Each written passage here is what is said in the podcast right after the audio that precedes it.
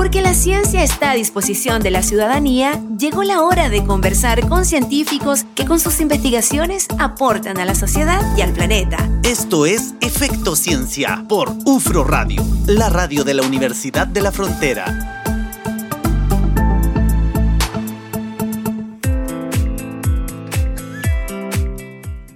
20 con 11, seguimos haciendo Efecto Ciencia acá en UFRO Radio y ya vamos a comenzar. Nati. Así es, eh, partamos, partimos hoy día con Carlos Isaac. Vamos a hablar del Instituto eh, de Innovación y Emprendimiento de la Universidad de la Frontera, IDEA UFRO. Carlos, bueno, primero bienvenido a Efecto Ciencia. Estábamos comentando al principio la importancia de la innovación, del emprendimiento. Justo antes de salir al aire estábamos ahí adelantando un poquitito de, de, qué manera también poder cambiar un poco esta lógica, esta cultura de la innovación para poder avanzar en todas las temáticas que son urgentes y también importantes de aquí al 2030. Hoy la UFRO obviamente quiere potenciar todos estos aspectos desde la investigación aplicada, la formación en ciencia con foco, como yo decía, en la transferencia. ¿De qué manera la UFRO participa un poco en esta búsqueda? Ustedes desde Idea UFRO ahí tienen un rol clave. No, sin duda. Hoy, hoy, hoy día la ciencia es fundamental para resolver muchos de los grandes problemas que nos aquejan como sociedad, como humanidad. Eh, y para poder resolver esos problemas, lo que tenemos que hacer es conectar esta ciencia con los problemas, conectar esta ciencia con los problemas de la industria, con los problemas de la sociedad, y es ahí donde está trabajando el proyecto Ciencia 2030. Sin duda, hoy día la universidad tiene una capacidad en sus laboratorios de investigación, tiene la capacidad de publicar y de encontrar cosas que son magníficas en términos de conocimiento. Pero lo que hemos estado haciendo, particularmente con Ciencia 2030, es generar las competencias en las personas, en nuestros estudiantes principalmente, de pregrado, de, posgrado, eh, también en nuestros académicos, para poder conectar esa ciencia con el mercado a través de la innovación. Y la innovación difiere de la ciencia, no es lo mismo. Mm. Tiene que ver la innovación mucho más con esta capacidad de la persona de asumir riesgos, de encontrar problemáticas a las cuales abocar sus esfuerzos de solución. ¿ya? Entonces, ¿cómo encuentro esas problemáticas? ¿Cómo asumo los riesgos de transitar desde el laboratorio al mercado? Porque existen riesgos de fracasar, porque hay que probar, hay que iterar. Y es ahí donde el proyecto Ciencia 2030 está haciendo el esfuerzo, en, en esta capacidad de innovación que tiene que ver con la capacidad de fracasar, de asumir riesgos, de poner los deditos en la ventana, como digo yo. Y es ahí es ah. donde estamos trabajando. Carlos, y esto es un proyecto, es un proyecto financiado por Corfo que tiene la participación de seis universidades, si no me equivoco. Sí, es un proyecto... el, nombre es Sur Subantártico. ¿Es por, por los participantes? Sí, efectivamente. Es un proyecto que originalmente comienza financiado por Corfo y, termina siendo financiado por la NIT. Ya. ¿ya? Eh, y es un proyecto donde estamos seis universidades y se llama Sub-Subantártico porque está, ¿no es cierto?, desde Talca hasta Magallanes. Ya. Todas las regiones del sur de Chile están representadas en este proyecto. Ya es nuestra alianza sub subantártica. Bien, Carlos, ¿cuáles son los desafíos más críticos que enfrenta la humanidad hacia el 2030 y cómo puede la ciencia, la innovación, la transferencia ayudar a abordarlo? sin duda uno de los que tenemos en forma más evidente, ¿no es cierto?, es el cambio climático, mm. eh, pero también tenemos en forma evidente el tema de las pandemias, de las enfermedades, de la salud, de la pobreza y también de las inequidades, cómo el mundo eh, se genera cada vez una mayor inequidad entre quienes tienen acceso al conocimiento, entre quienes tienen acceso a las posibilidades y quienes no tienen ese acceso. Entonces, cerrar esas brechas también es parte de los grandes problemas que tenemos hoy día como humanidad. La ciencia, la tecnología tienen mucho que aportar en ello. Sin más, sin más, ¿no es cierto? Tecnologías como la propia inteligencia artificial que tenemos hoy día disponible y que hace pocos meses, solo hace unos seis meses atrás, ¿no es cierto?, genera este cambio gigantesco a través, ¿no es cierto?, de la inteligencia artificial generativa. Para, para los que nos están escuchando, el famoso chat GPT y sus derivados, ¿ya? A partir de esa tecnología que es absolutamente disruptiva, mm. tenemos hoy día la posibilidad eh, mucho más cierta de acercarnos a resolver problemas grandes de la humanidad, problemas que requieren información, problemas que requieren que nuestros laboratorios sean capaces, por ejemplo, de revisar más literatura y más papers para poder buscar o predecir soluciones previamente a gastar los recursos en ellas. ese tipo de problemas, hoy día con el, chat GBT, ¿no es cierto?, con la inteligencia artificial generativa, es mucho más fácil hacerlo.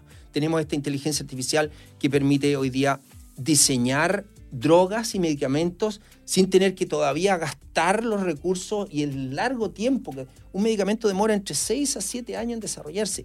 y sobre 2 mil millones de dólares. Si usted tiene inteligencia artificial, a partir del análisis, ¿no es cierto?, bibliográfico, a partir del análisis de las formas de las proteínas, usted puede desarrollar medicamentos mucho más rápido y también en forma más Mm. económica. Con más No, es igual como que obliga a, a aprender a desaprender, ¿no? A remirar también. Sin duda, sin duda. Y, y esa, y esa capacidad es la que más nos cuesta, la que, la, la que, nos, la que nos expone. ¿ya? Nos, nos cuesta exponernos para poder decir, esto no lo sé y tengo que buscar nuevas perspectivas para resolverlo. Claro. Carlos, y ahí en esta lógica un poco disruptivo, mirando las tecnologías que han ido apareciendo, la, la cooperación internacional me imagino que ahí también es clave en el proyecto, ¿cierto? Ah, En la búsqueda de cómo avanzar también desde la universidad, obviamente con todas estas técnicas y todas estas eh, tecnologías de frontera, pero también el vínculo con instituciones internacionales es clave. Sí, y, y lo estamos mirando de una, poca- de una forma distinta como se ha hecho tradicionalmente, ¿no es cierto? Donde yo me uno a algún investigador internacional porque lo conozco, porque tengo alguna afinidad. Eso se ha hecho siempre, o sea, se es ha más hecho común. siempre. Exacto. Pero ¿cuál es el foco distinto? Lo que estamos haciendo hoy día es que estamos buscando grupos de investigación que ya se estén consorciando en resolver grandes problemas de la humanidad, Ya. que ya estén trabajando en problemas de alimentación, en problemas de la agricultura y producción de alimentos, en problemas de la salud o, o de cambio climático o agua o energía. ¿ya? Grandes temas que la humanidad tiene que resolver, donde están convergiendo grupos de investigación de universidades de distintas partes del mundo. Es en esa conversación en que nos queremos meter. Y lo que hemos estado haciendo, estamos tomando estudiantes de posgrado, ¿ya? Y estamos enviándolos a esos grupos a escuchar esa conversación, a ser parte de la conversación global para resolver problemas globales. Es ahí donde queremos estar y de esa forma empezar a participar activamente en la, en la solución de problemas globales de la sociedad. 20 con 27, perdón, me adelanté, 20, 20 con con 17. Estamos conversando con Carlos Isaac, director del Instituto IDEA UFRO, hablando de ciencia e innovación con miras al 2030. 20 con 22, seguimos haciendo Efecto Ciencia acá en UFRO Radio, Efecto Ciencia e Innovación esta tarde, acá en la radio de la Universidad de la Frontera. Estamos conversando con el director del Instituto de Innovación y Emprendimiento de la Universidad de la Frontera, IDEA UFRO, a propósito de este proyecto Ciencia para la Innovación 2030 que está desarrollando la UFRO junto a seis universidades, desde la Universidad Talca hasta Magallanes. Carlos, estábamos conversando mientras escuchábamos la canción. Yo te decía, ¿cómo avanzamos en esta lógica formativa dentro de la universidad? Porque uno como científico como que tiene un- un- una mirada dentro de lo que es la metodología científica que está muy bien instalada porque así nos formamos como científicos. Pero en el caso del, innova- de- del que quiere crear, el que quiere innovar, me imagino que eso también tiene un proceso paralelo. Y no sé si las universidades están tan instaladas en esto dentro del proceso formativo o se está instalando. Bueno, es que justo- O ese es el desafío. eh, el desafío va para allá. Yo diría que se está instalando lentamente, pero ya se está instalando en la Facultad de Ingeniería. Ya se hicieron algunos cambios, ¿no es cierto?, en, e- en esta línea. Y hay que entender que la, que la innovación no puede desarrollarse solo con conocimiento. Ya. La innovación requiere conocimiento, por cierto, pero también requiere el desarrollo de funciones ejecutivas, ¿ya? Esta capacidad de cuestionarse, esta capacidad de resolver problemas, esta pa- capacidad de tomar la forma en que lo resolví aquí y aplicarla en otro contexto. O sea, ¿no es cierto? Vamos tomando lo que aprendimos aquí y lo vamos replicando o modificando para resolver en otra parte. Entonces, hay que crear esas funciones ejecutivas. Ya. Y la, la forma para crear esas funciones ejecutivas está en las rutinas de pensamiento. Cuando una persona se enfrenta a un problema, tiene que tener el conocimiento y tiene que tener la rutina de pensamiento. Porque si no, tú no sabes dónde está fallando. ¿Está fallando porque no conoce lo que tiene que conocer? ¿O está fallando porque no sabe cómo resolver lo que tiene que resolver? Y lo va a resolver en base a lo que tiene como conocimiento. Que que va- es lo la- va a es- resolver en base a lo que tiene como conocimiento. Pero la rutina de pensamiento actúa sobre su función ejecutiva, Claro. que es la que lo lleva a desafiarse, a correr sus límites, ¿ya? Y para eso tiene que tener esa rutina de pensamiento ya, digamos, internalizada. Mm. Y eso es básicamente, así como en el método científico tú tienes una hipótesis y después tienes que comprobar tu hipótesis, en la innovación tienes que tener muy claro cuál es el verdadero problema. Por ejemplo, la gente siempre dice, no, yo sé cuál es el problema, no lo sabe. si no va a terreno, si no conversa con la gente, si no hace indagación empática, si no mira entre líneas, no va a lograr entender cuál es el verdadero problema que se está sucediendo. ¿Por qué la gente no usa la vacuna? No la usa porque tiene miedo de vacunarse, porque no confía en, lo, en la ciencia, no, no la usa porque cree que se va a, a morir. O sea, hay miles de razones, pero tienes que entender muy bien esa razón. Después de que haces eso, te defines un objetivo, defines alternativas de solución, haces un prototipo y el prototipo vas y lo pruebas. No, es que hacer un prototipo es caro. Falso. Uno puede comenzar un prototipo con una servilleta conversando con un alumno, con un, con un alumno o con un colega, ¿no es cierto? En un café, cuando dice, mira, se me ocurre hacer esto, y te muestra la servilleta y le dice, ¿sabes qué? Podrías además agregarle esto. O, no, ¿sabes que no te funcionaría por estas razones? Eso ya lo es un vas construyendo. Eh, lo- Ese es un prototipo que ya estás probando en el mercado. Y es una servilleta que se hace con un lápiz. ¿Te fijas? Y después puedes avanzar a un, a un esquema en cartón, a una prueba con un PowerPoint, y, y- y vas avanzando y vas iterando. De esa forma haces que lo que parezca que es muy caro y costoso y muy largo, acortas los tiempos, acortas los recursos necesarios. Y si en algún momento te das cuenta que esa servilleta no tiene sentido, la arrugas y dibujas otra. Dale, Carlos. Carlos, el, el innovar nos cuesta, eso una pregunta, si nos cuesta mucho, y dependiendo de la edad también, ¿es diferente o todos podemos innovar?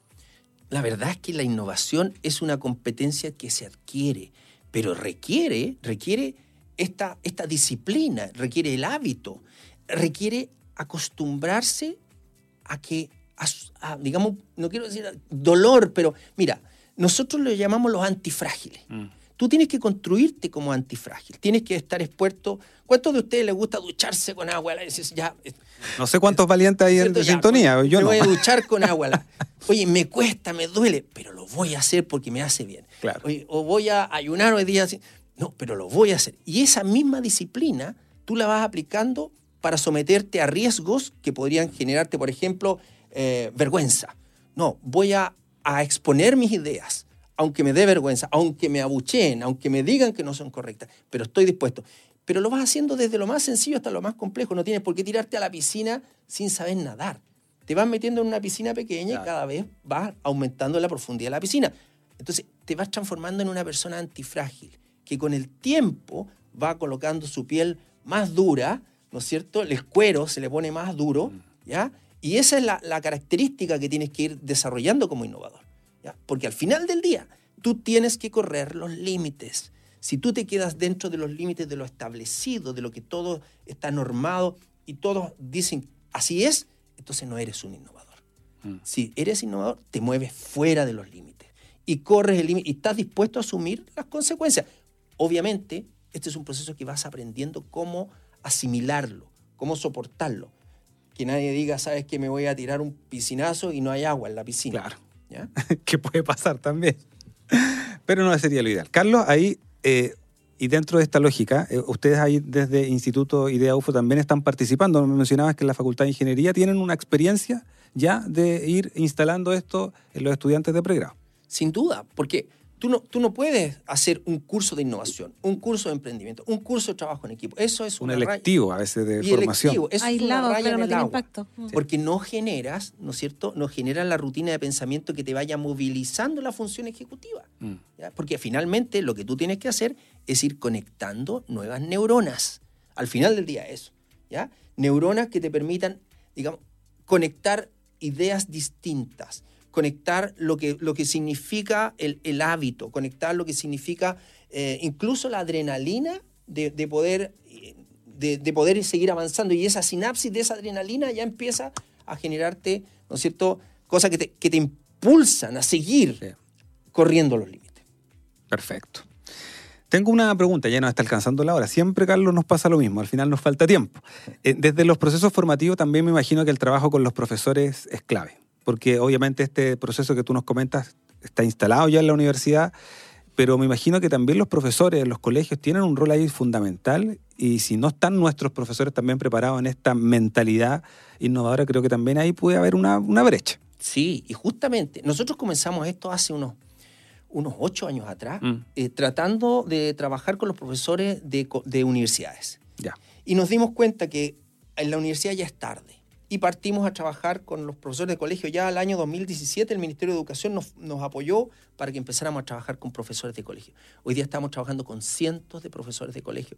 En, en el año nosotros hacemos más de 15, más de 15 programas cerrados a los colegios donde formamos, digamos, en diplomados en innovación docente o postítulos en innovación docente. Mm. Estamos trabajando con muchos profesores, principalmente de colegio, para generar esta mentalidad innovadora al interior de la sala. Qué importante. Tenemos que ir despidiendo el invitado. No te creo. Sí, nos está alcanzando, no alcanzamos. 20 con 30, es verdad. Carlos, mm, ¿algún mensaje en general, por ejemplo, muy breve con respecto al tema de la innovación? Hay mucha gente que nos escucha, obviamente eh, la gente también espera mucho de los científicos, a veces eh, de, la gente que, que, que pueda hacer innovación.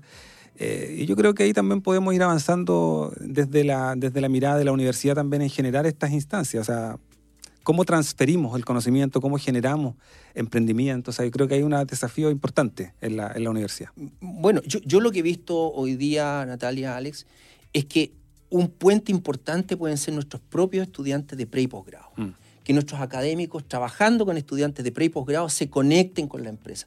Es impresionante el, el nivel de, de, energía y de buenas ideas que tienen nuestros estudiantes para resolver problemas reales de contexto. Y eso lo hemos estado probando ya durante, durante varios años. Y este año nosotros tenemos un laboratorio de innovación donde tenemos trabajando ciencia y tecnología, mucho software también, mucha inteligencia artificial. Tenemos más de 30 proyectos con la empresa hoy día vinculados principalmente a través de nuestros estudiantes de pre y posgrado.